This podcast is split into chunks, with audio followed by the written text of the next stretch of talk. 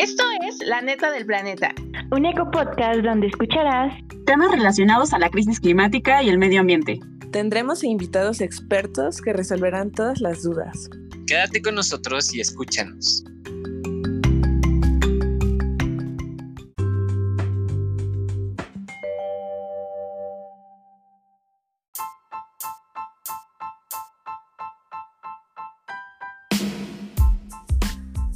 La degradación del suelo genera pérdidas de 1.900 millones de hectáreas de suelo fértil al año. La erosión del suelo es la causa de un 85% de dicha degradación, por lo que este fenómeno se puede considerar la principal amenaza para el suelo y asimismo para nuestra seguridad alimentaria.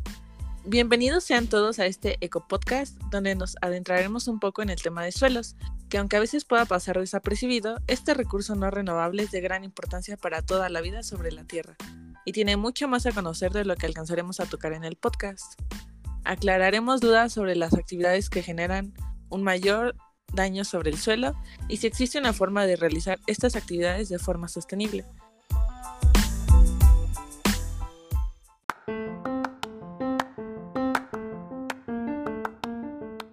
El día de hoy tenemos a dos invitados muy eruditos en el tema que nos permitirán tener una visión más completa sobre la importancia de los suelos y las problemáticas que pueden llegar a afectarlos. La doctora Erika Quintana, microbióloga de profesión, es investigadora titular y forma parte del Laboratorio de Microbiología en la Escuela Nacional de Ciencias Biológicas del Instituto Politécnico Nacional. Eh, buenas tardes, maestra. buenas tardes y pues un placer estar con ustedes y muchas gracias por la invitación a Fundación MAPECO México. Y de igual manera nos acompaña el doctor Juan eh, Juan Esteban Martínez, biólogo de formación, investigador en el Instituto de Ecología y en el Centro de Investigación CONACIT. Buenas tardes, Brenda. Buenas tardes al equipo de la Fundación Mapeco y a toda la audiencia. Erika y Juan, eh, platíquenos un poco sobre ustedes. ¿Por qué eligieron su profesión? ¿De dónde, ¿De dónde son? ¿Y cuáles son sus pasatiempos o actividades que más disfrutan? Ok, bueno, pues yo este, soy egresada de la Facultad de Química de la UNAM. Estudié química ahí. Siempre me interesaron los microorganismos y estuve asociada al separio de esa Facultad de Química. Y posteriormente hice un doctorado directo en la Universidad de Newcastle, en Reino Unido, en donde estudié microbios del suelo. Y a partir de ahí es mi interés de estudiar esta em, recurso en los suelos que es eh, fundamental para la vida de este planeta. ¿Cuáles son mis pasatiempos? O mi pasión es estudiar a los microorganismos, particularmente a los actinomicetos en el suelo y en cualquier ambiente, ya sea marino o en algún recurso natural. Y pues mi pasión y algunos de mis hobbies son viajar. ¿A quién no, verdad? ¿A quién no le gusta viajar? gracias, Brenda. Muchas gracias. Y bueno, ahora, eh, doctor Juan, igual si nos pudiera contar un poco sobre usted, sus pasatiempos, por qué escogió su profesión y de dónde es. Sí, yo soy originario de la ciudad de Veracruz, y estudié la carrera de biología en la Facultad de Biología en la ciudad de Jalapa, en la Universidad Veracruzana. Después de, de, haberla estudiado, tuve la fortuna de hacer varios internados en Estados Unidos y Canadá, que me fueron llevando poco a poco hacia la maestría con el doctor Bob Curry, que eh, trabajó en Galápagos bajo la dirección del doctor Peter Grant, conocido por los famosos pinzones de las Islas Galápagos y me ayudó a cultivar ese interés que aún tengo por las islas. Posteriormente hice mi doctorado en la Universidad de Missouri, en San Luis, Missouri, y allí tuve de director a Bob Rickles, que también es un distinguido investigador, biólogo, cuyo pues asesor fue el doctor Robert MacArthur, que es muy conocido precisamente porque es uno de los que formalizaron la teoría ecológica. Y con este pues currículum me dedico al estudio, a la conservación eh, de las islas de México, en particular de las islas Revillagigedo. También he trabajado en las islas Cozumel, espero trabajar en otras muy pronto. Mi, mi pasión también tiene que ver con los viajes, con la exploración. Me fascinan y me fascina mucho leer sobre los eh, naturalistas, exploradores del siglo XVIII y XIX que viajaban en barcos de vela y recorrían lugares lejanos y misteriosos, recónditos del mundo. Eh, yo diría que uno de mis pasatiempos favoritos cuando tengo el tiempo es bucear y me gusta mucho estar en contacto con la naturaleza. Wow, pues eh, creo que es algo que muchos tenemos en común de los que estamos aquí, ¿no? O todos, el contacto con la naturaleza. Eh, bueno, es un verdadero gusto tenerlos aquí como invitados y que nos acompañen contándonos de, pues, de estos temas que tanto les apasionan. Eh, vamos a empezar con las preguntas. La primera pregunta es que nos cuenten un poco sobre cómo se origina el suelo en, en, la Tierra, o sea, en, bueno, en el planeta Tierra, y, y qué es lo que vendría componiendo al Ok, creo que empezaré a, a platicar sobre cómo conocemos o qué es el que está en la corteza terrestre pero no podemos llamar a, un suelo a en cualquier zona porque para que precisamente se, se llame suelo debe haber un desarrollo de este mismo que contiene pues prácticamente eh, una parte biológica, una parte mineral y una parte orgánica. Entonces para que en un tiempo geológico se desarrolle un suelo y sustente la vida vegetal, pueden pasar millones de años. Entonces su origen em, está em, con base en la, en, la, en la parte mineral de sus rocas, ya sea ígneas, metamórficas o sedimentarias. Y a partir de esa transformación que existe de factores físicos, químicos y biológicos en, una, en un tiempo precisamente, es que se va a, llevar a cabo este desarrollo de estos suelos y em, va a sustentar primero un tipo de vegetación y esta formación también de los suelos y su vegetación está influenciada por todos los factores abióticos y el clima como tal.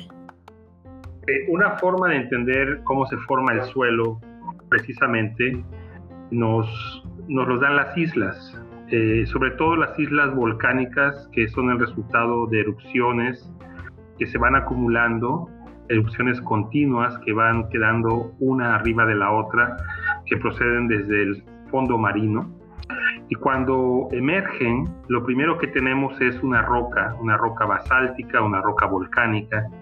Y para que haya suelo, a partir de esa roca tienen que pasar, pues, muchas cosas. En algunos casos siguen ocurriendo erupciones y el magma eh, sigue formando una isla y sigue dejando este suelo, bueno, estas rocas expuestas cuando las erupciones, eh, además de magma, eh, tienen polvos, tienen materia más fina, eh, quedan arriba de las partes rocosas, estas tolvas, estas conos volcánicos, ¿verdad? Y de allí aún falta mucho el que haya la oportunidad para que se conozca como un suelo que puede dar, puede ser asiento de vegetación, porque faltan elementos orgánicos y porque faltan microorganismos.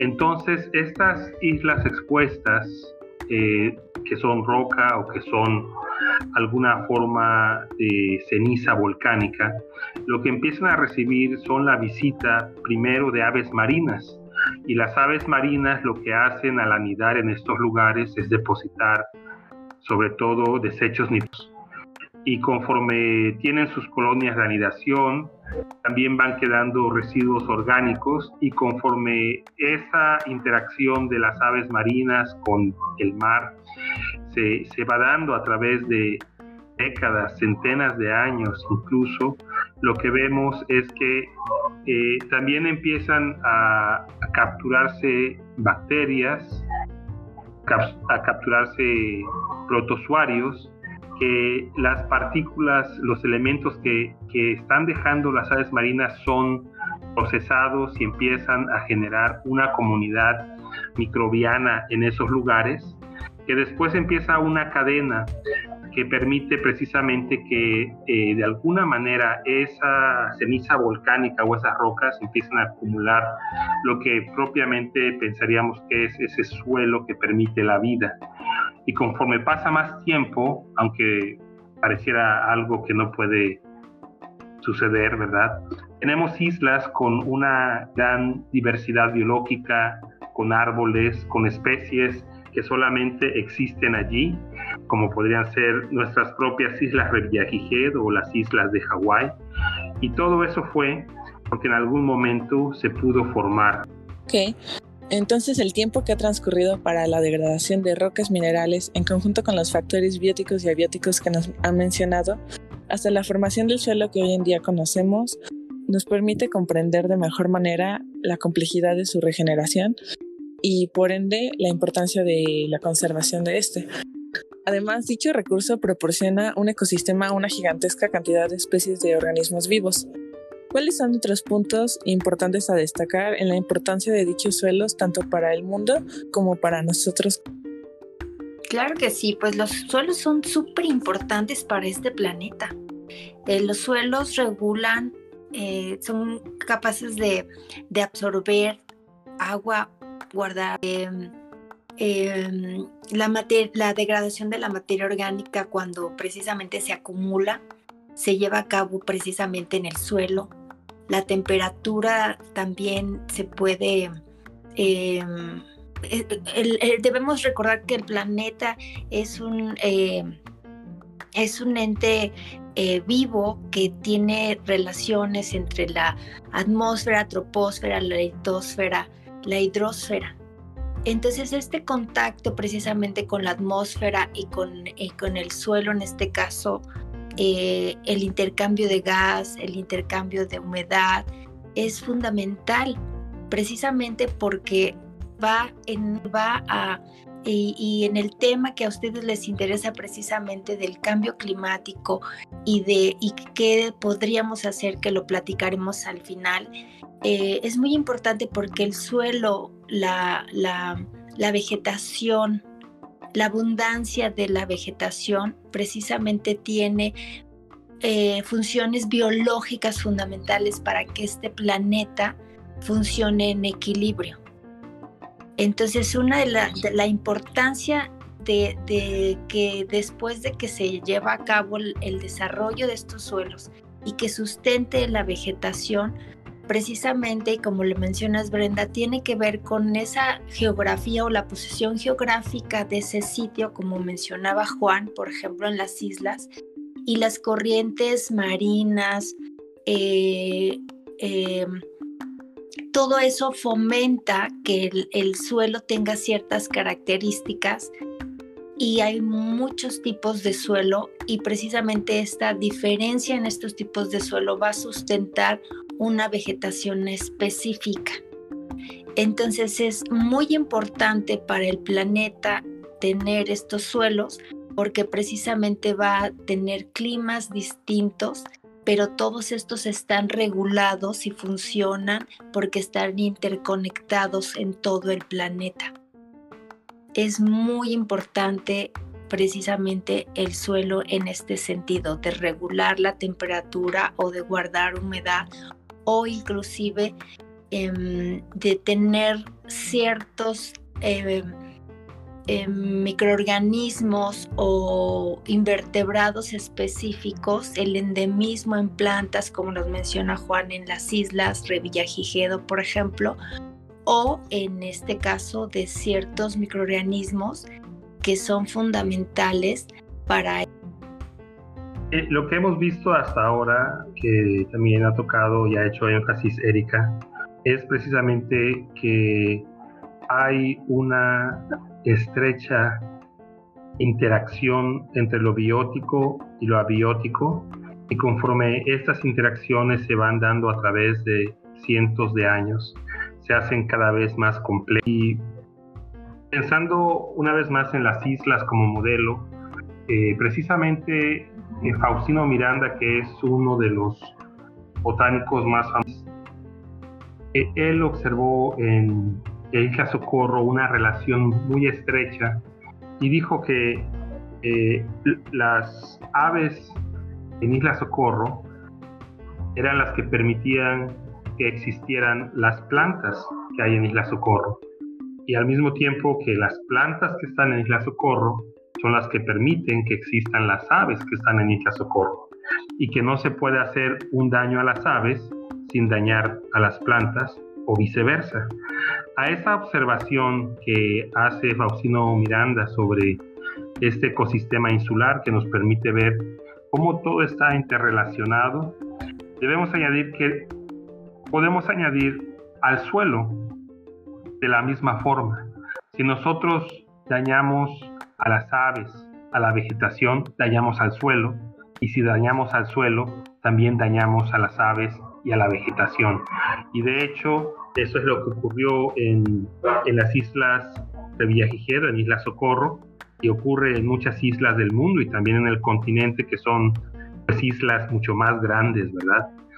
Eh, en el sentido de que al haberse introducido animales que no permiten la subsistencia de la vegetación y paulatinamente eh, van comiendo todos los propágulos y paulatinamente se van muriendo todos los árboles viejos.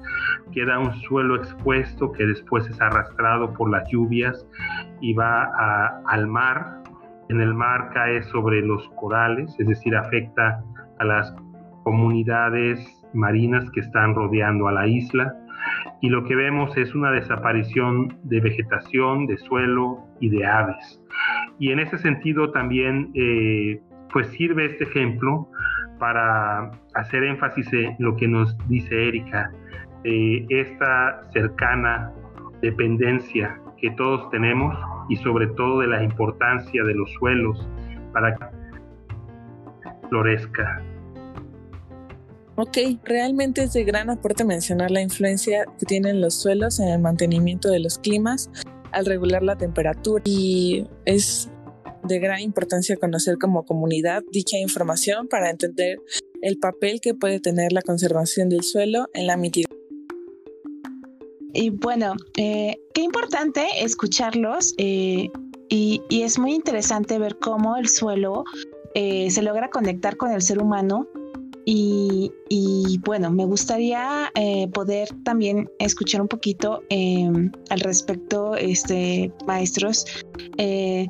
Eh, profesora este, Erika, eh, ¿en qué consiste la erosión del suelo? Y bueno, posteriormente, si no lo puede contestar también el profesor eh, Juan, me gustaría también escuchar como su punto de vista. Entonces, pues, no sé si podrían como contestarnos un poquito o, o adentrarnos en esta pregunta de qué consiste o en qué consiste la erosión Claro que sí. Pues esto tiene que ver un poco con lo que Juan nos mencionaba en la última pregunta. Precisamente eh, la erosión es un fenómeno también eh, que naturalmente ocurre por las corrientes precisamente eh, de aire que existen en el, planeta. Pero el problema de la erosión de los suelos como tal y como nosotros lo observamos es precisamente que se pierda la cubierta vegetal y cuando se pierde la cubierta vegetal en un suelo precisamente em, favorecido por una eh, actividad antropogénica, es decir, por eh, esa actividad que, que, la hace el ser humano, eh, es cuando nosotros vemos un problema mayor en la erosión del suelo. Y la erosión del suelo básicamente em, es que precisamente por arrastre de agua o por eh, eh, transporte, en este caso de, aire, se, mm, elimine ciertas partículas minerales u orgánicas de ese sitio, de ese suelo.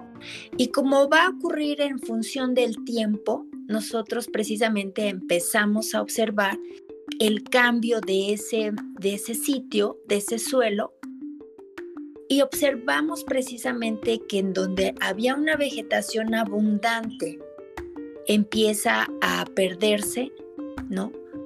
Y básicamente después cambia la vegetación y posteriormente ya no hay vegetación. Entonces el problema es que la erosión básicamente es que se pierda la cubierta orgánica y mineral de un sitio y eso va a afectar, en este caso, a, lo, que les, a lo que les mencionábamos adelante, anteriormente, que es que haya pérdida, ya no va a retener la humedad, ya no va a seguir un ciclo biológico como tal ese suelo y precisamente esa erosión por arrastre o por viento va a generar problemas en ese ecosistema y como decía Juana ahorita en la última pregunta, y eso tiene que ver, entonces va a afectar a las plantas, va a afectar a los animales y va a afectar precisamente después al ser humano porque va a afectar al planeta. Esa es la importancia. Eh, doctor Juan, este, no sé si gusta. Pues básicamente la erosión que se da en el mayor número de los casos cuando se remueve la cubierta vegetal o se cambia. Se cambia la cubierta vegetal original por otra que no permite precisamente que las plantas a través de sus raíces, a través eh, de que exista un sotobosque, de que existan pues eh, digamos todas las interacciones que están en los ecosistemas naturales, vaya perdiendo paulatinamente o a veces aceleradamente eh, grandes porciones de, suelo. En nuestro país eh, lo hemos observado en, en varios momentos históricos, algunos desde la colonia, a cuando pues con la llegada de los españoles cambian algunas prácticas agrícolas, están documentadas, por ejemplo, en el Valle del Cofre de Perote, en Veracruz, o también recientemente, hace no muchas décadas, cuando hubo eh, políticas públicas erróneas que precisamente obligaban al desmonte, a, destruir la selva de nuestro país, como ocurrió precisamente en el sexenio del presidente Luis Echeverría, que incluso se formó una comisión nacional de desmonte. Y se tenía el eslogan de que solamente los caminos se quedaran sin cultivar. Y esto ocasionó una pérdida irreparable de, bosques, de selvas tropicales, una pérdida increíble de especies y al final de todo esto una propuesta también de ganadería extensiva que no es sustentable en, esa forma, que pues hizo mucho daño al país. Eh, posteriormente, el Instituto de Ecología donde yo laboro, gracias a la intervención de personas como nuestro director fundador, el doctor Gonzalo Hafter, y, otros investigadores logran incidir en las políticas públicas nacionales. Y esa Comisión Nacional de Desmonte afortunadamente desaparece.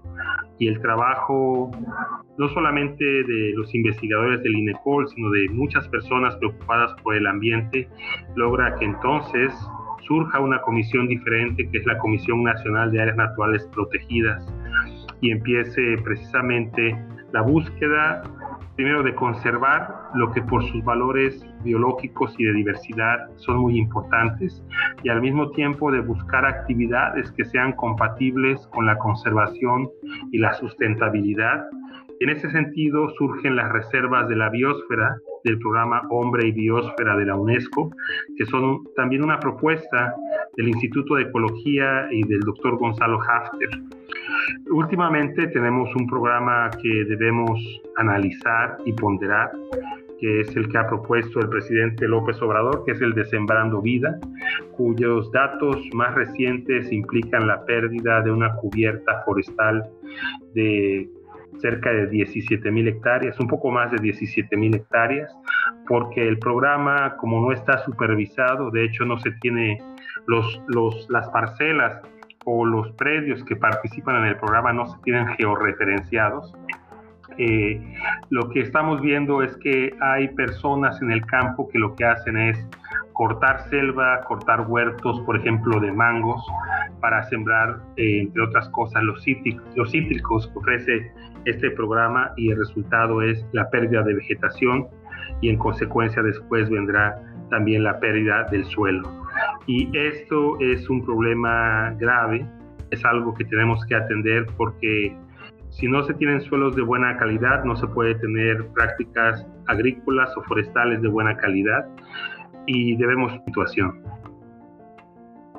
Y qué bueno, profesor, que nos hace esta observación, porque justo aquí vamos a la siguiente pregunta. Eh, eh, tocando el tema de pues nuestro país y la importancia que son los suelos, eh, me gustaría que, nos contestaran cuáles son las principales prácticas que dañan al suelo. Si quiere, Erika. Pues fíjese, básicamente es lo que mencionó Juan ahorita al final. Es que eh, la, yo creo, yo considero que lo que está ahorita eh, dañando um, el suelo es precisamente ese cambio tan repentino de un sitio, en este caso la deforestación de áreas enormes para cultivar, eh, eso es lo que más daña al suelo porque precisamente la pérdida de la cubierta vegetal, que en algunos años, ¿verdad?, será em, em, productora en función de que se cultivarán ciertos eh, plantas o frutales o ciertos cultivos de interés, pero en un corto tiempo ese suelo va a presentar una degradación importante, precisamente por el manejo que no hay o, precisamente un, programa de manejo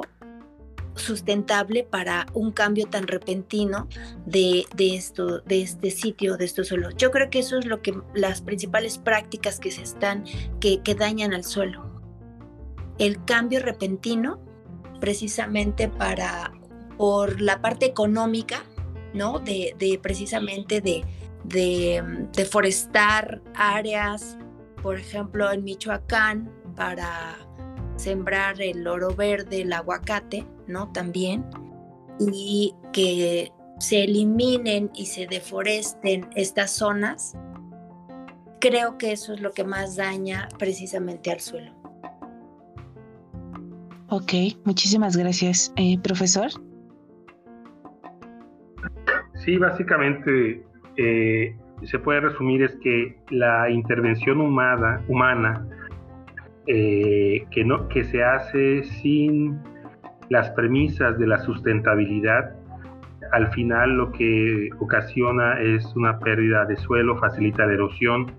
Tenemos eh, ejemplo de ello a lo largo de todo el país, algunos lugares con erosión o efectos de erosión ya también por décadas, lo que también nos hace ver que una vez que ha ocurrido no es fácil eh, pues revertir estos efectos y al final cuando se quiere revertir la mejor forma eh, es, eh, copiar a la naturaleza, es observar a la, a la naturaleza, escuchar lo que nos dice. En muchos casos es intentar volver a colocar en estos sitios la vegetación original que existía.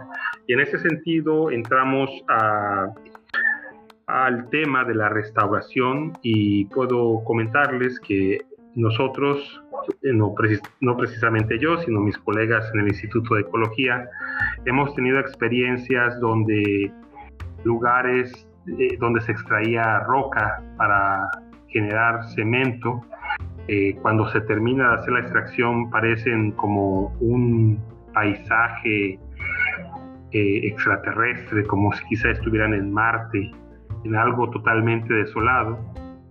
estos mismos lugares, siguiendo los principios de conservación y copiando también eh, lo que se sabe de sucesión ecológica en la naturaleza, plantando especies que ayudan precisamente a formar suelo. Estos lugares, estas canteras, eh, tenemos eh, pues ejemplos exitosos de restauración donde una vez más se puede tener bosque de niebla, selva tropical, y quien camine por esos lugares no se da cuenta de que ese lugar en algún momento pues fue totalmente devastado en el sentido de que perdió toda su cubierta vegetal y la vegetación que tenía en ella. Entonces, eh, existen formas de restaurar, a veces no se puede llegar a algo similar a lo que existía antes de la deforestación, porque no solamente se pierde vegetación, se pierden también animales y se pierden también microorganismos que están en el suelo. Entonces, eh, aunque hay de nuevo otra vez suelo en formación, no es exactamente lo mismo que había antes. Claro, eh, la restauración es necesaria donde se ha perdido la cubierta vegetal, donde hay erosión, pero al mismo tiempo es un aviso de que debemos cuidar los suelos que aún tenemos para evitar tener que llegar a estas formas de restauración que no necesariamente van a devolver el esplendor que existía antes. Y en ese sentido, nuestro país tiene aún lugares eh, donde todavía existen bosques de más de 500 años de edad. Eh, hay una asociación civil que se llama Bosque Antiguo, que lleva la doctora Patricia Escalante, y precisamente eh, parte del trabajo de esta asociación es proteger estos bosques ancestrales de cientos de años, ¿verdad? Porque al mismo tiempo esos bosques tienen en sus suelos una historia igual de interesante, de muchos años y también con mucha vida, en algunos casos bacterias, microorganismos que son invisibles para nosotros, para la ciencia. ¿Cuánto es el tiempo aproximadamente que toma en que un suelo se erosiva como, no sé si decir de baja calidad, pero que no pueda ser usado o mantener eh, pues la vida que mantiene, que no pueda ser de sustento para la vida y ajá, como relacionar ese tiempo que tarda en erosionar con el tiempo que, que tarda en formarse.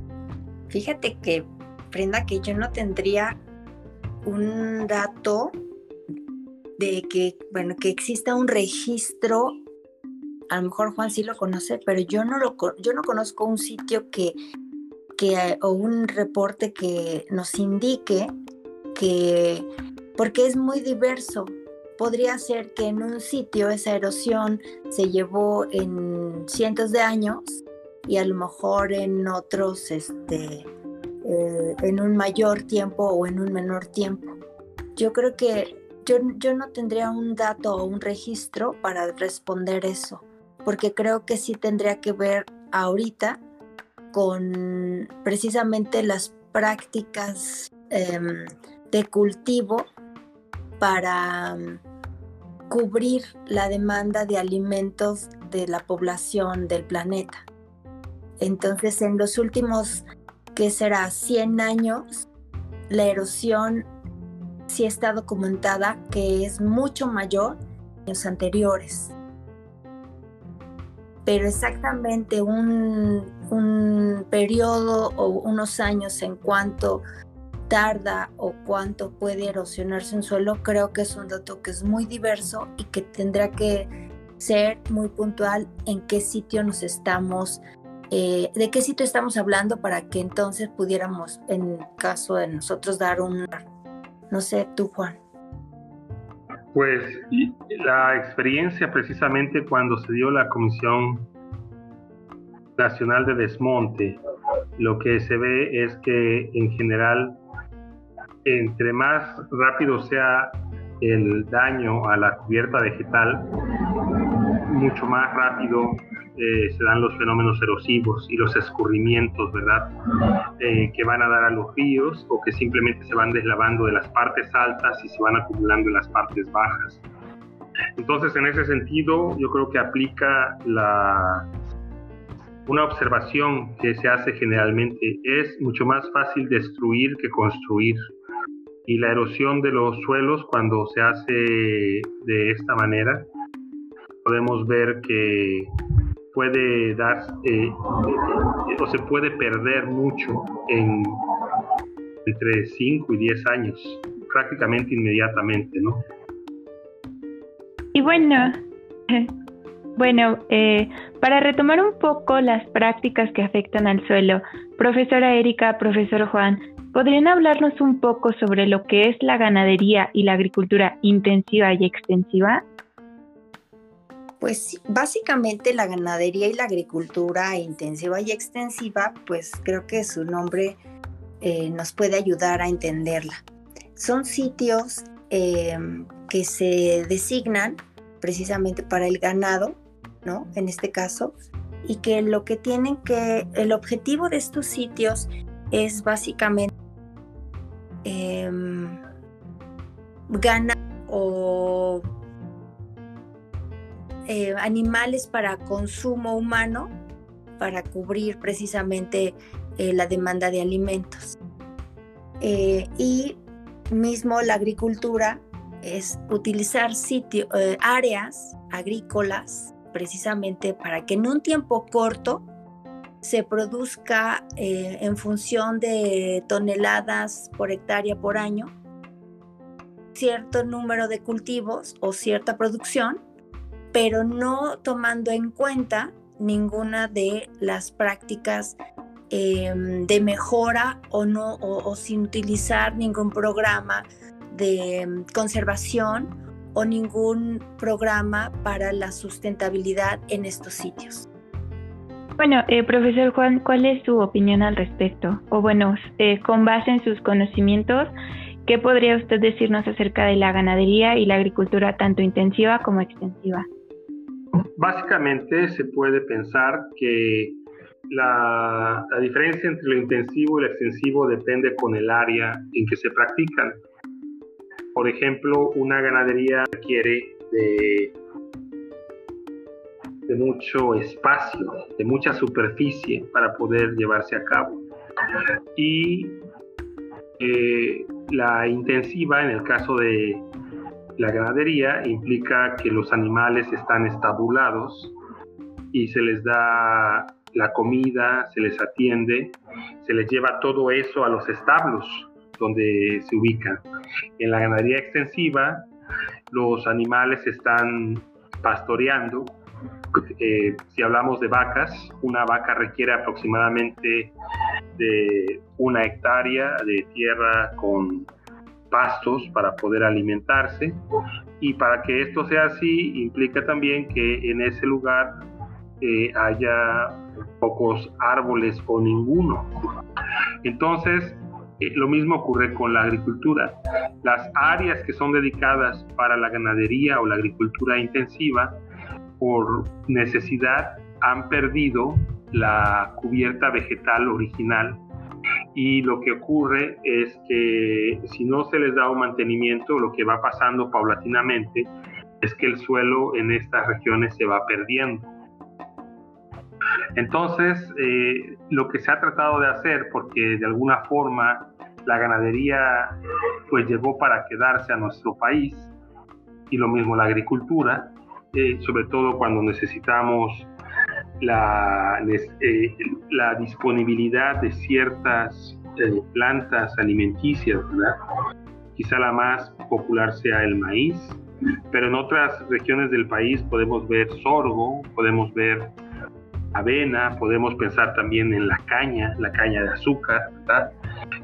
Lo que se tiene que hacer es que en el paisaje donde se realizan esas actividades se permita la presencia de áreas forestadas, de cercas vivas que de alguna manera permiten que los árboles nativos sigan presentes y, de incorporar otras formas de hacer las cosas para proteger los, los suelos, para buscar que no se pierda la eficiencia en la producción, de hecho que incremente, en gran parte esto se logra con la ganadería o la agricultura intensiva, pero es un reto, es un reto para el cual la respuesta aún no se sabe, porque nosotros en México tenemos eh, una situación como nación que aún estamos creciendo demográficamente y entre más mexicanos seamos, más vamos a requerir de, cultivos o de proteína animal que proviene de la ganadería. Entonces, eh, en este sentido, nosotros también desde una perspectiva ecológica, desde una perspectiva de poblaciones, tenemos que pensar que en esta necesidad por abrir o ampliar la frontera agrícola o ganadera eh, se debe en parte a que nosotros como población estamos creciendo y muchas personas, eh, de hecho lo han notado ya, ya, existen cálculos. El, el, impacto que tiene una población creciente sobre el ecosistema, eh, en general sobre la tierra, es increíble y se ha medido, se ha cuantificado de que precisamente el número de hijos que tiene una familia es el principal factor que tiene que ver con la sustentabilidad, con la viabilidad de las comunidades, no solamente en nuestro país, sino en nuestro planeta. Y aquí quizá es un buen momento para ah, precisamente considerar el factor humano y eh, tomar quizá algunas consideraciones que se han tenido desde los años 70, como el libro de Paul Ehrlich, La bomba poblacional, eh, sobre precisamente que tenemos que también empezar a tener un cuidado, una atención diferente a la demografía de nuestras sociedades.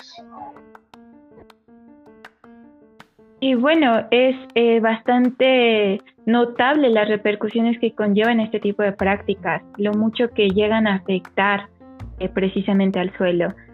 Esto nos hace preguntarnos si ambas actividades, tanto la agricultura como la ganadería, ya sea intensiva o extensiva, podrían realizarse de forma sustentable. ¿Cuál es su opinión, profesora Erika y profesor Juan?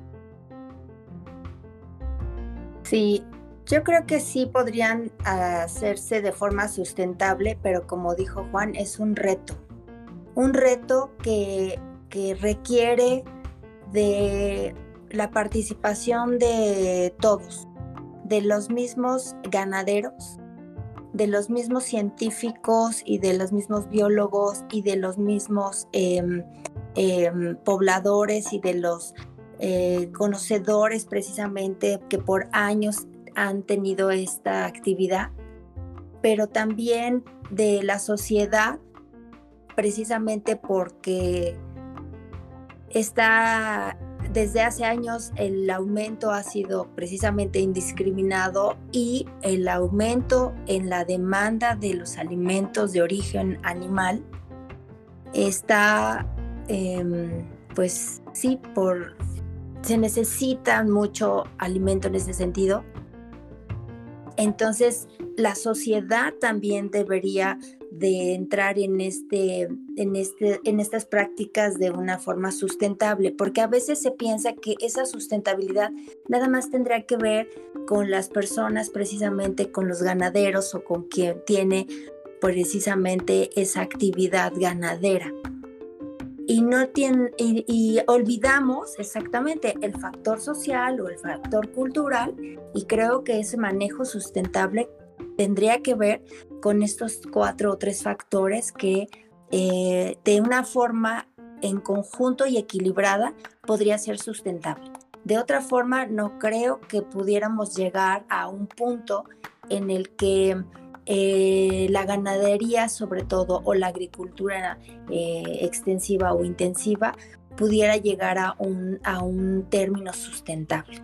Algo que creo es importante también mencionar aquí es que em, em, si no se realiza, por ejemplo, la compactación del suelo, precisamente por esta ganadería, em, también lleva a la pérdida del suelo. Entonces, eso también tendríamos que tomarlo en cuenta para que en estos programas que pudieran implementarse o planearse más que implementarse, planearse primero para que esta ganadería o esta agricultura se hicieran de manera sustentable a un corto plazo y a un mediano plazo y a un largo plazo. Creo que eso también serían los retos que sí podrían hacerse, pero que se, desde, desde siempre, desde el plan sustentable, se tengan metas específicas a corto, a mediano y a largo plazo. Porque si no se hace de esa forma, creo que esas metas honestamente son inalcanzables. Bueno, profesor Juan, ¿cuál es su opinión al respecto? Bueno, Erika lo ha dicho muy claramente, el reto es muy grande. Las estrategias que conocemos eh, tienen que ver con el manejo, con implementar nuevas formas de hacer las cosas y hay algo muy importante que es precisamente el establecimiento de las áreas naturales protegidas. En ese sentido, en nuestro país tiene una serie de áreas naturales protegidas a lo largo del territorio nacional y las áreas naturales protegidas pueden servir para proteger los suelos y la biodiversidad que surge a partir de ellos. Entonces, las áreas naturales protegidas son importantes, las terrestres y las marinas, porque de alguna manera nos permiten tener un amortiguador a estas presiones del desarrollo agrícola, ganadero, que se tienen precisamente porque somos todavía una población creciente. Y en ese sentido, eh, quisiera comentarles que con Erika eh, hemos descubierto que estas áreas naturales protegidas, en este caso Isla Socorro, una vez más la isla donde hemos trabajado, también nos da un un rayito de esperanza y nos enseña que, las islas, que los suelos de las islas y también seguramente en muchos suelos dentro todavía de lo que es México continental, sobre todo en esos lugares donde hay bosques antiguos, eh, todavía encontramos especies nuevas, todavía hay cosas que descubrir, todavía hay cosas que cuidar. Y precisamente haciendo un muestreo de los suelos de Isla Socorro en lugares donde el ser humano ha visitado estas áreas de una manera muy limitada, eh, encontramos una, una, nueva especie de, hongo, ¿verdad? Y, y, esto es este, precisamente una, una forma de tener esperanza de que todavía hay cosas por descubrir, cosas por cuidar. Y yo creo que Erika nos podía platicar de este descubrimiento con mayor detalle. Pues es que básicamente es eh, un trabajo en conjunto. Es un trabajo de, tener em, claro lo que nos falta estudiar en los suelos, la importancia precisamente que tiene de, mm, de la naturaleza, precisamente como mencionábamos o comentábamos en algunas preguntas anteriores, nos indica, nos da señales de que lo que mm, prácticamente no se ha em, afectado, ¿no? O que está afectado naturalmente poco, contiene precisamente maravillas microscópicas.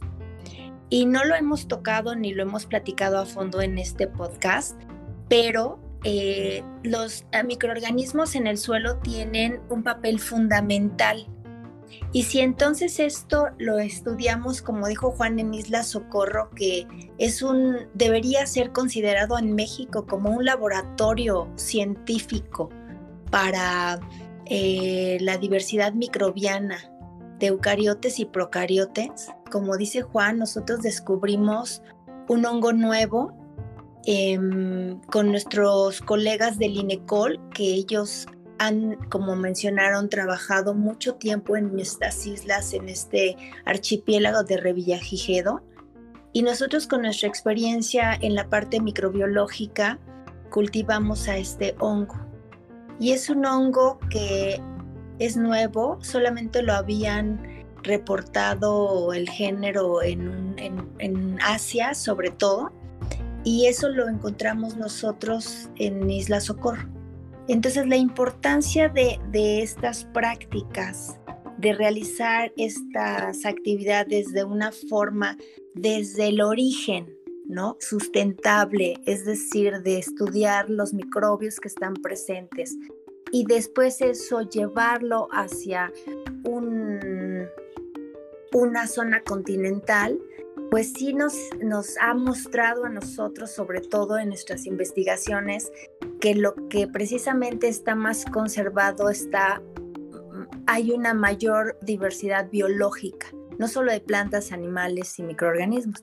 Y lo que se empieza o se ha degradado o modificado por la parte agrícola o por la parte ganadera, está perdiendo o ha perdido en función del tiempo esta microbiota o microorganismos presentes. Entonces creo que es fundamental también mencionar esto porque también nos estaría indicando que en esos sitios donde hay tanta afectación, tendríamos que regresar o tratar de aplicar ciertos em, estudios de origen para tratar de ayudar a estos sitios.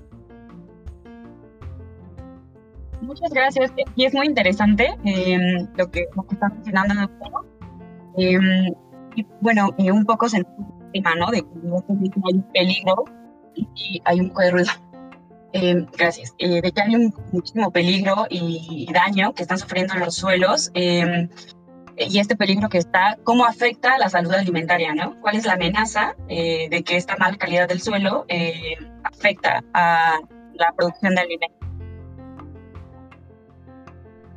Yo en ese sentido creo que no, en, realidad, tal cual una amenaza de la mala calidad del suelo realmente es la afectación que tiene el suelo de que se utilicen, por ejemplo, y se han utilizado eh, para riego agua de mala calidad o en este caso, por ejemplo, aguas negras, ¿no?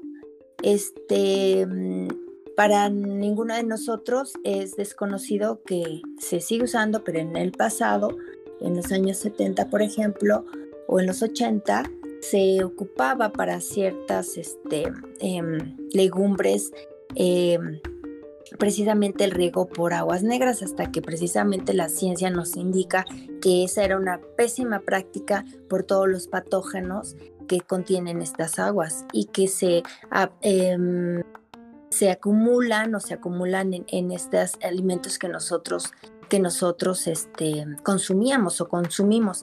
Entonces, precisamente el uso de, pues, de químicos que se, que se almacenan en el suelo, que em, se bioacumulan, que metales pesados que también se pueden acumular por estas prácticas, en realidad va a generar, como lo que hemos estado hablando, que el suelo em, tenga, pierda eh, ciertas propiedades y que eso conlleve precisamente a una eh, afectación del suelo, más que una amenaza.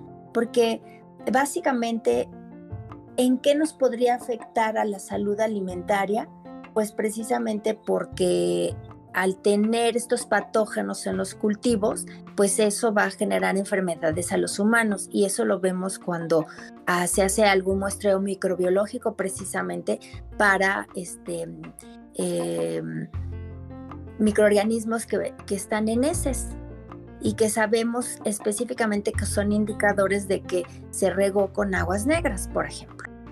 Pero entonces cómo se em, afectaría esa salud alimentaria, pues que precisamente no habría un, eh, em, una producción suficiente o de calidad porque en realidad el producto como tal agrícola pues no es de calidad.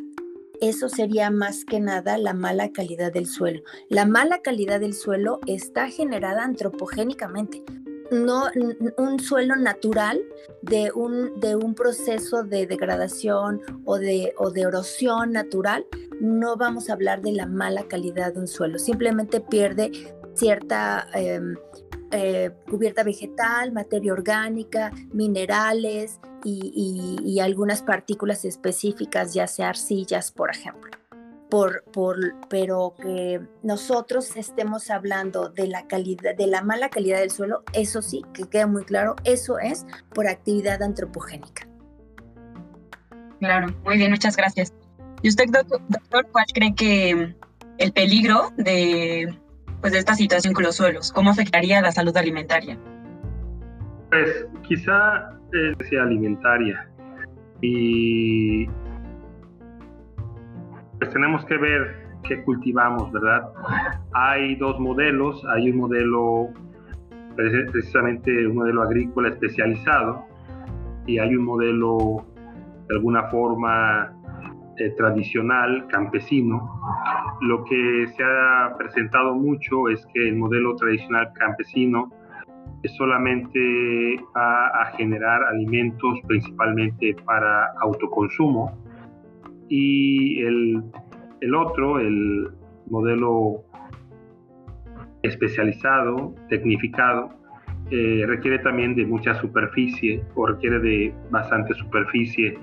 Aquí eh, lo que estamos viendo en algunos productos, por ejemplo, es que nosotros siendo el país de origen del el maíz, lo que estamos viendo es que estamos importando tanto maíz blanco, un 53% más en 2021 que en 2020, Estados Unidos y el maíz amarillo. Estamos viendo un incremento en las importaciones cerca del 16% también de Estados Unidos.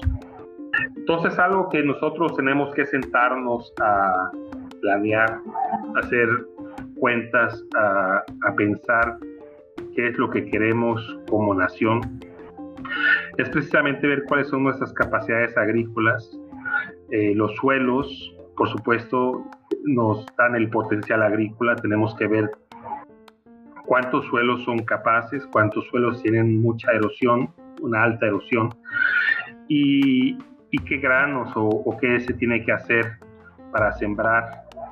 Y por supuesto, eh, el hecho de que estemos importando en algún sentido quiere decir que la población que tenemos no se está alimentando por completo con lo que se produce en el país. También importamos frijol, también importamos soya, algodón, aceite, trigo, eh, varias cosas. Entonces, este tema de los suelos y la autosuficiencia alimentaria o la suficiencia alimentaria es algo que requiere una discusión más amplia para encontrar ese balance que requerimos como nación y que nos dé también eh, la viabilidad no solamente demográficamente, no solamente a nuestra población, sino esa viabilidad a nuestros ecosistemas naturales y a los suelos que usamos también eh, para las prácticas agrícolas y ganaderas. Muchas gracias. Eh, bueno, doctora, la siguiente pregunta es, em, ¿qué pasaría si dejáramos de tener tierras fértiles? Em, es un caso muy extremo, pero en, cada vez son menos, ¿no? Las tierras fértiles. ¿Qué pasaría si esta situación se extiende? Pues fíjate que, exacto, no creo que sea algo que, que, que va a pasar, ¿no? Más bien ya está pasando. Y como ha pasado y precisamente para el 2030, ¿no? El año 2030, el mundo tiene un reto de, del requerimiento precisamente de los alimentos para esto que platicábamos de, del aumento poblacional mundial, no solamente en México, no mundial. Este, pues, ¿qué va a pasar o qué está pasando al tener toda esta afectación y a estos suelos o a estas tierras fértiles?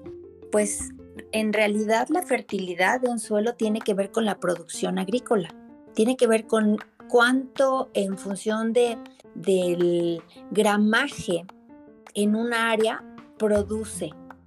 Entonces, si no tenemos tierras fértiles o si el suelo o esa tierra eh, no es fértil, pues no va a haber alimentos. Y entonces, exacto, regresamos al punto de Juan. La, suficiencia alimentaria, no, no vamos a tener cómo em, eh, subsanar o cómo mediar o cómo em, escalar o ayudar a este problema que ya, que ya existe. No a todos los lugares en este sentido les llegan los alimentos, precisamente no porque haya tierras fértiles, sino precisamente porque la población está aumentando de tal manera que se necesitan más alimentos, por lo tanto se necesitan más zonas agrícolas y por lo tanto, o ganaderas, y por lo tanto estamos precisamente, em, estamos afectando los suelos pero se afecta directamente la fertilidad del suelo y lo que va a pasar es que no va a haber alimentos suficientes para la demanda de los habitantes de este planeta. Claro, muchas gracias. Eh, y doctor, ¿usted cuál considera que es lo que pasaría si cada vez las tierras eh, infértiles son más grandes en este país? Pues el punto final es una catástrofe alimentaria y, es de alguna forma una reflexión que, como le había comentado a la audiencia, eh, ya había hecho el doctor Paul Ehrlich con su libro La bomba poblacional. Entonces, eh, justo en estos momentos lo que estamos viendo es que en la mayoría de los granos que consumimos, el maíz, el frijol, el frijol, el arroz, ¿no? Eh, la mayoría de ellos son importados o una gran proporción de ellos son importados. Entonces, este, imaginemos, por ejemplo, que dejamos de recibir esas importaciones. Eh, eso, eso de entrada ya es un reto, ¿verdad? Para la sería un reto para la población nacional porque quiere decir que no hay eh, una capacidad nacional para, la para asegurar la alimentación de los mexicanos. Entonces, eh, ¿qué pasaría si, bueno, si tenemos suelos, hay que cuidarlos. Si los tenemos y se usan para fines agrícolas, hay que buscar formas sustentables que permitan también un buen rendimiento. Y, esta pregunta está abierta. ¿eh? Esta pregunta, como, como la tenemos ahora, de hecho, ya, ya está como tal, dependemos del exterior. Entonces, eh, ¿qué podemos hacer para generar una mayor producción, una forma diferente, ¿verdad?, de producción que nos permita garantizar la viabilidad de la población de, de mexicanos y mexicanas, pues eso está también por decidirse, porque los esquemas que hemos seguido no son compatibles con ellos. Yo tengo una última pregunta, este, para ambos, este, doctores. Em, ¿Qué podríamos hacer nosotros eh, desde casa eh, para poder ayudar los suelos? ¿O cómo podríamos nosotros ayudar, este, si por ejemplo, no, yo tal vez no pueda eh, pues ser parte, no sé, de alguna fundación o, estar al cuidado de, la tierra o saber un poco, pero ¿qué puedo hacer yo poder eh, contribuir con ese granito de ayuda? Súper interesante. Y yo lo mencionaba en unas preguntas anteriores. Creo que tenemos que trabajar en conjunto todos. Es decir, la sociedad y cada uno de nosotros. Decía alguien de ustedes que ya estaba aplicando sus huertos en casa ¿no? Y que también tenía inquietud de, mm, hacer otras actividades, de, pues sí, de cultivar ciertos alimentos para consumo eh, personal. Y ahí eso tiene que ver con lo que nos mencionó Juan hace un momentito. Si nosotros eh, hacemos esa práctica, precisamente lo que vamos a hacer es tal vez em, completar eh, la demanda de esos alimentos en, un, en nuestro círculo, en nuestra familia. ¿Sí? Entonces creo que es un conjunto de varias cosas y, un desarrollo de varias estrategias. Si muchas más personas pudiéramos hacer eso en casa, Eso no quiere decir que no vamos a salir al, supermercado o al mercado de, del local o a un mercado sobre ruedas o a un em, vendedor local de, precisamente de, estos alimentos o, de estos productos, sino quiere exactamente, quiere decir que el mismo, la misma sociedad tiene que entender o tenemos que entender que tenemos que cambiar ya para que la demanda de estos alimentos no sea tal que entonces todos los productores, si por esa demanda federal de alimentos para alimentar, decía Juan, a los mexicanos, ¿no? Imagínense en, un área, en un país como el nuestro, que no es pequeño, es bastante grande. Entonces, si todos hiciéramos esas prácticas, en un futuro tal vez a mediano plazo, nosotros vamos a cubrir cierta cantidad de alimentos locales, ¿no? Para, nuestra familia y bajará la demanda de alimentos para una cierta cantidad de individuos. Y entonces se podría aplicar otro programa, ¿no? De sustentabilidad, si ustedes lo quieren llamar de alguna forma, para que exactamente la sociedad entienda que nuestra demanda de alimentos también tiene que ser regulada. Creo que tenemos que nuevamente trabajar en conjunto la sociedad por la, parte cultural, del mismo gobierno, de los mismos productores, para que exactamente esas actividades que pudiéramos hacer en casa se hagan. Pero tiene que ser un programa porque en otros países, por ejemplo en España, ¿sí? Si ustedes eh, estuvieran interesadas en hacer composta, ¿sí? En, en, zonas específicas en España les proporcionan eh, el mismo contenedor, y, hay técnicos especializados, científicos especializados que pueden guiar que se haga una composta en casa, ¿sí?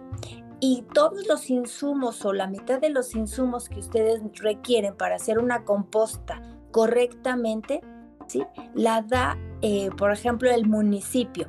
Y precisamente nosotros estaríamos ayudando con nuestros eh, desechos orgánicos precisamente y podríamos hacer una composta en casa pero nosotros es como, como, como eh, empezar de, cero, ¿sí? Pero además yo quisiera cambiar mi auto por un auto eléctrico y tengo que comprarlo en México todavía o en este país o en un país que está en, en, vías de desarrollo todavía a un precio exorbitante, pero no hay esos programas para comprar un auto que en esta Ciudad de México necesitaríamos tener eh, la, en un número de autos importantes, por ejemplo, eléctricos.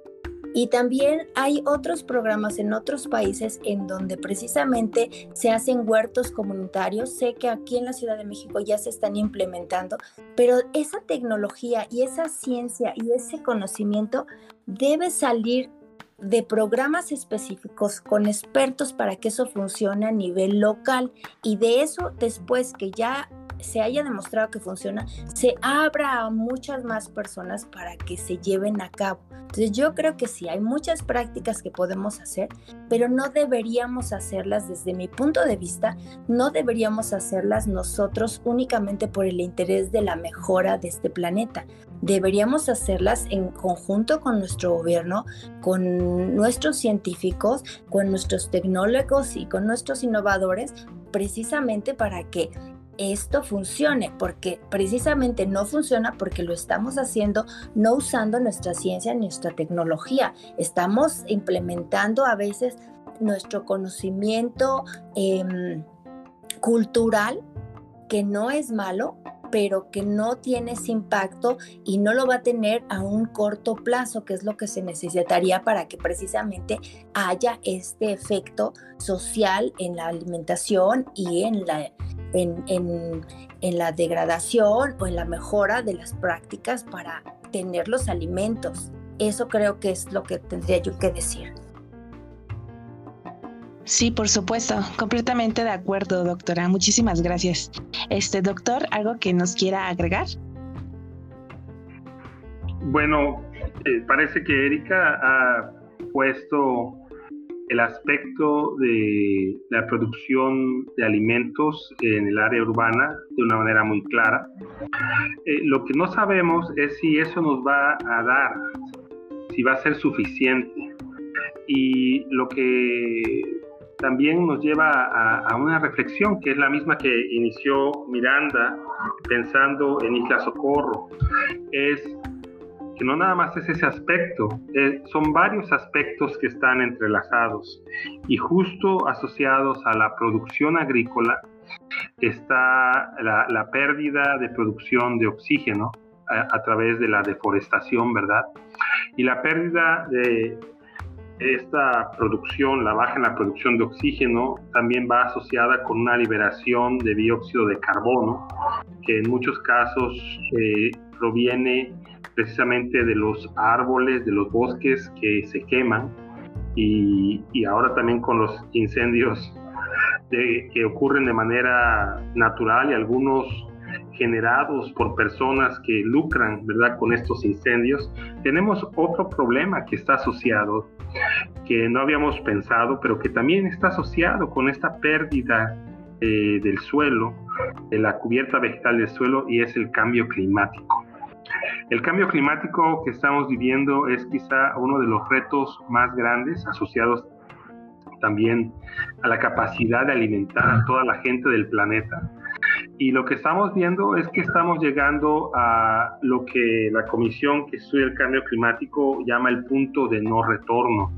La cantidad de dióxido de carbono en, los gases atmosféricos, en la mezcla de gases atmosféricos está subiendo tan rápido que puede haber un punto donde ya no podamos detener este avance. Igual todavía estamos a tiempo, pero algo que tenemos que hacer precisamente también es todas estas medidas que estamos ahora platicando como una alternativa, tienen también que ver con otra serie de medidas que es importante implementar para evitar que nuestro planeta se sature de dióxido de carbono y tengamos eh, pues un planeta más caliente en los momentos calientes, más frío en los momentos más fríos, con tormentas, con fenómenos meteorológicos que antes no veíamos con la fuerza que se están presentando ahora.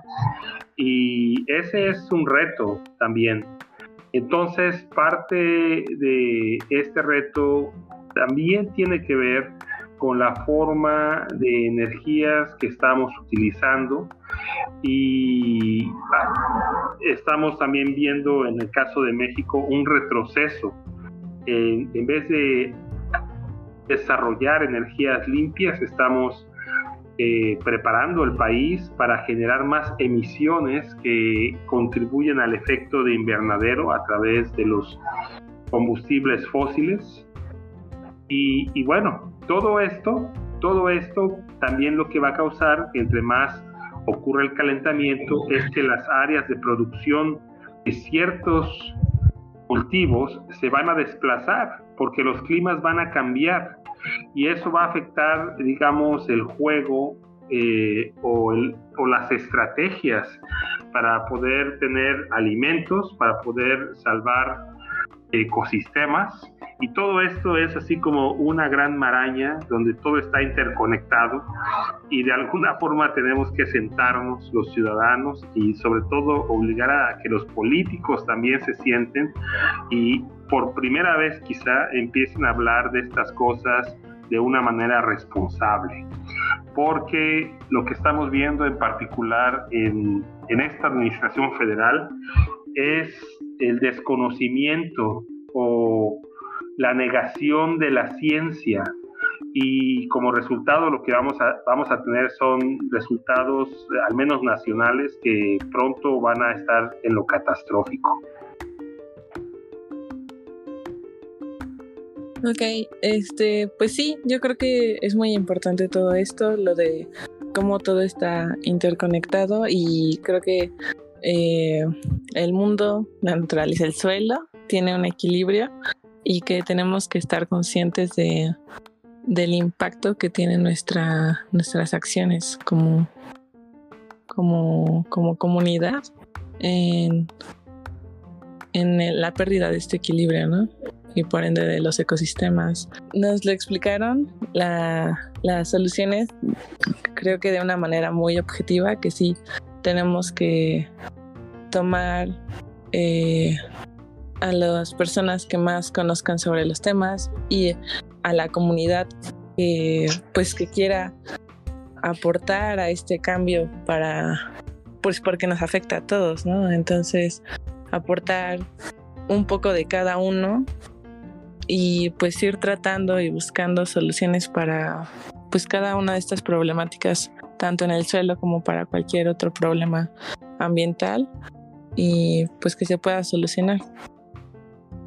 Y bueno, eh, ya como despedida, eh, doctora Erika, doctor Juan, eh, a nombre de Mapeco México, les agradecemos infinitamente por participar y compartirnos su conocimiento en esta tercera edición de nuestro programa La Neta del Planeta.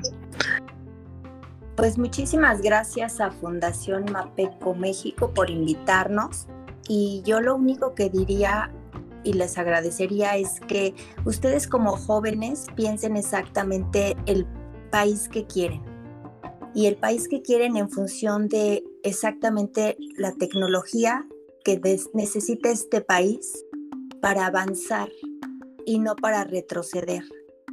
Y que el conocimiento científico que se ha desarrollado en este país por años debería de continuar y no pararse o tratar de que no continúe. Creo que eso les toca a ustedes como jóvenes, a toda la sociedad nos, corresponde y exigir precisamente que nuestros gobiernos desarrollo y para el progreso nacional. Muchas gracias, jóvenes. Pues, ¿qué más puedo decir sino hacer énfasis en lo mismo que dijo Erika? Este país eh, tiene eh, un gran futuro, si así lo queremos, o todo lo contrario, si lo permitimos. Y los jóvenes eh, son en este momento una fuerza increíble que puede hacer que las cosas tomen un nuevo rumbo. Entonces, lo que yo puedo decir es que gracias a los jóvenes que nos escucharon, que se comprometan, y que no solamente sean habitantes de este país, sino que se conviertan en ciudadanos al 100% y participen, eh, exijan también eh, una mejor forma de políticas públicas y que se involucren, porque si nosotros como sociedad y especialmente como una sociedad de jóvenes no hacemos nada, pues simplemente vamos a ver cómo los suelos, los ecosistemas, eh, nuestros recursos naturales, eh, los problemas ambientales van a seguir creciendo cuando pudimos haber participado y de alguna manera contribuir a la solución. Si nos quedamos sentados observando lo que pasa, pues no podemos pensar que algo halagüeño va a ocurrir. Entonces, jóvenes, muchas gracias y a participar, a comprometerse con México. en serio, muchas gracias a ustedes y sí, eh, no, no nos vamos a quedar así, vamos a seguir buscando soluciones y alternativas, eh, todo lo que se pueda hacer. Eh, bueno, igual quería agradecer a todos los que nos escucharon, esperamos que se hayan divertido, que hayan aprendido algo nuevo y que sea de mucha utilidad para que empiecen a cuestionarse y también eh, continuar con un estilo de vida más sustentable. Agradezco igual al equipo de educación. Muchísimas gracias, eh, gracias doctores, este y pues gracias a, a todos ustedes que están escuchando y pues nos llevamos mucho de verdad. Ha sido un placer de verdad tenerlos como invitados en este podcast. Hemos aprendido muchísimo y bueno, a toda nuestra audiencia los esperamos con mucho gusto. Esto es Mapeco México y ojalá tengan la iniciativa y el gusto de unirse al cambio. Muchas gracias. Eh, creo que fue un podcast súper valioso y en temas que reflexionar sobre todo. Así que ha sido muy enriquecedor. Muchísimas gracias. Eh, sí, bueno, y los esperamos por aquí para el siguiente episodio dentro de 15 días. No olviden seguirnos en nuestro Instagram, Mapeco, bueno, arroba Mapeco y arroba Mapeco-México. Y les recordamos que ya estamos en 16 países de Latinoamérica, así que anímense a unirse a nuestro equipo.